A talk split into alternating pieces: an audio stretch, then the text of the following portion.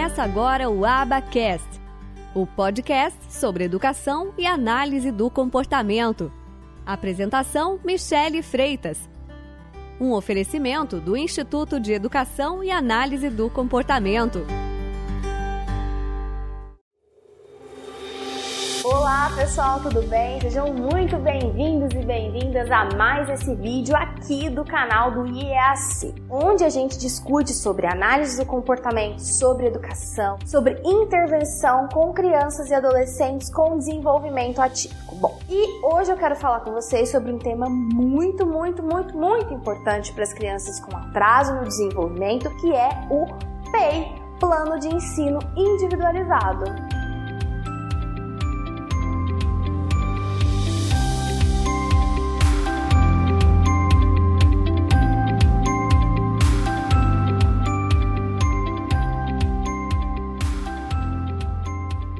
Bom, para a gente começar essa conversa, né, eu quero dar algumas dicas para vocês de qual que é a importância desse plano de ensino individualizado. Eu já tô aqui com a minha colinha, porque eu não quero esquecer nada do que eu vou falar para vocês. E eu quero falar então sobre a importância e dar algumas dicas na elaboração do plano de ensino individualizado. Bom, uma coisa muito importante toda criança com atraso no desenvolvimento precisa ter o PEI. E a gente precisa tirar essa concepção de que PEI, plano de ensino individualizado, é uma coisa de escola. Você que intervém com uma criança com atraso no desenvolvimento e você precisa, e ela tem um atraso em todas as áreas do desenvolvimento, vamos pensar. Tem uma criança autista, tem um atraso no desenvolvimento motor, linguagem, problemas sensoriais, atrasos consequentemente pedagógicos, tudo de objetivo dessa criança para estimulação de todo a sua área, de tudo que você for trabalhar com essa criança, você precisa colocar dentro do PEI dela, do plano de ensino individualizado. Essa é a maneira, nos Estados Unidos a gente fala, o PEI chama IEP, né? Troca siglas. Lá isso é falado mais no contexto educacional, mas é porque o sistema educacional deles é diferente do nosso. Então, muitas vezes as crianças elas recebem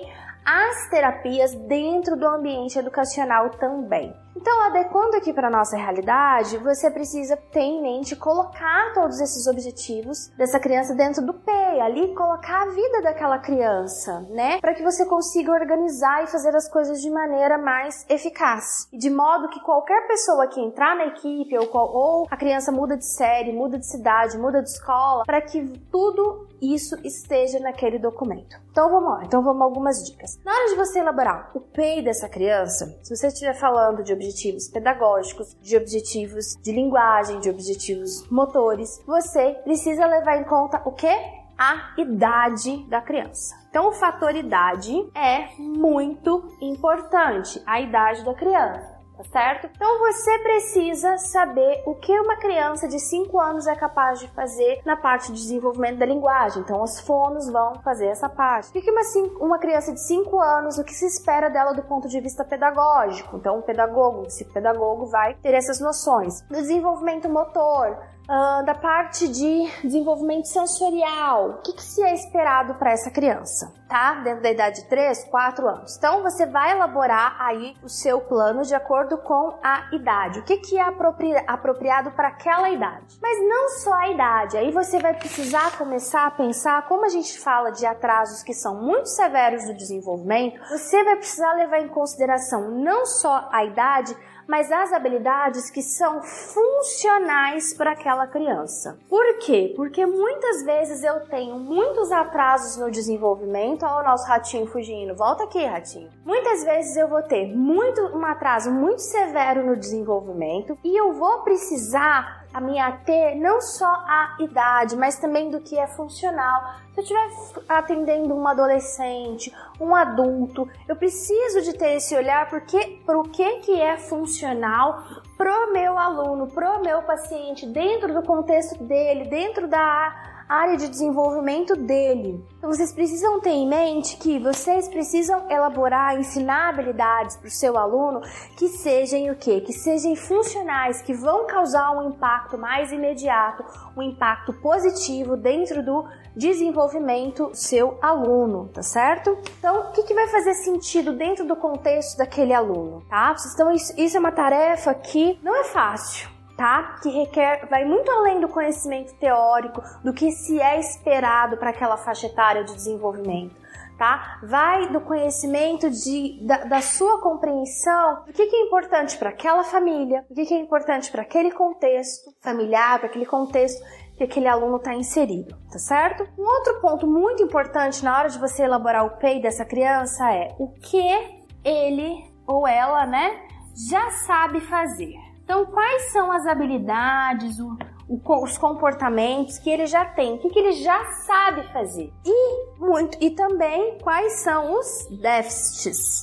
Quais são os déficits? Ok? E aí, gente, o que que acontece? Quais são os déficits? O que que ele já sabe fazer? Como que a gente faz isso aqui, né? Por que que toda hora a gente fala da importância do processo de avaliação? Ó, vou até colocar uma, um roxinho aqui, já que eu tô sem o laranja. O que que ele já sabe fazer? Quais são os déficits que essa criança tem? Por isso que a gente faz o quê? Avaliação. Por isso que a avaliação é tão importante para a elaboração do PEI dessa criança. É daqui que sai esse levantamento de repertório, esse levantamento de habilidades. E aí, dentro de cada atuação, aí o TO vai usar os seus instrumentos, o fono vai usar seus instrumentos, né? E aí muitas vezes a galera usa os instrumentos da análise do comportamento que estão muito voltados para justamente esse desenvolvimento atípico, né? E aí a gente consegue ter um levantamento mais fidedigno tá certo? Então, o que, que essa criança já sabe, quais são os seus déficits. Então, por isso que é muito importante vocês avaliarem, tá? E um último ponto que é muito importante. Dessa avaliação, vocês precisam traçar o quê? Objetivos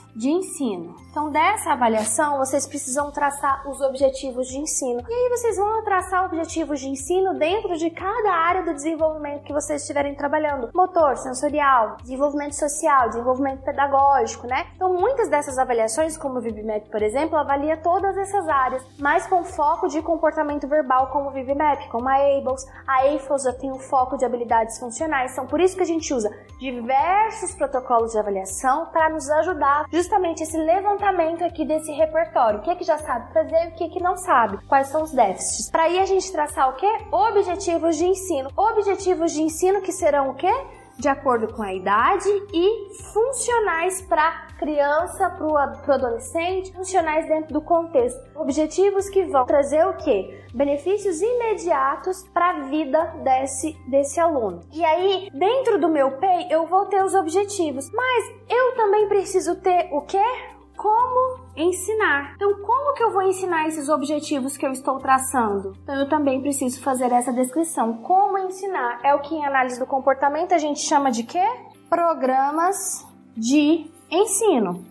E aí, para eu ter programas de ensino, eu preciso fazer o que? Se eu sou uma analista do comportamento ou se eu entendo de análise do comportamento, estudo, acredito na análise do comportamento, o que, que eu preciso? Além dos programas de ensino, eu preciso saber como que eu vou medir se esse aluno está aprendendo ou não. Então, o que, que eu vou fazer? Registrar. Então, são as famosas folhas de registro onde eu vou registrar como que está o desempenho do meu aluno né? Se ele está aprendendo, em quanto tempo que ele está aprendendo. Então, a gente falou de PEI, mas a gente falou de vários componentes que são importantes para você elaborar um PEI bem feito e que vai ser de grande valia, de grande importância para o seu aluno, para o seu paciente, tá certo? Você gostou desse vídeo? Então, vou te pedir, se inscreve aqui no canal, aqui embaixo, deixa o seu like aqui, me fala, me dê o seu feedback. Todos nós precisamos de feedback, inclusive eu com esses vídeos. Então me dê o seu feedback, me dê o seu like e se inscreva por aqui. E a gente se vê a qualquer hora. Tchau, tchau!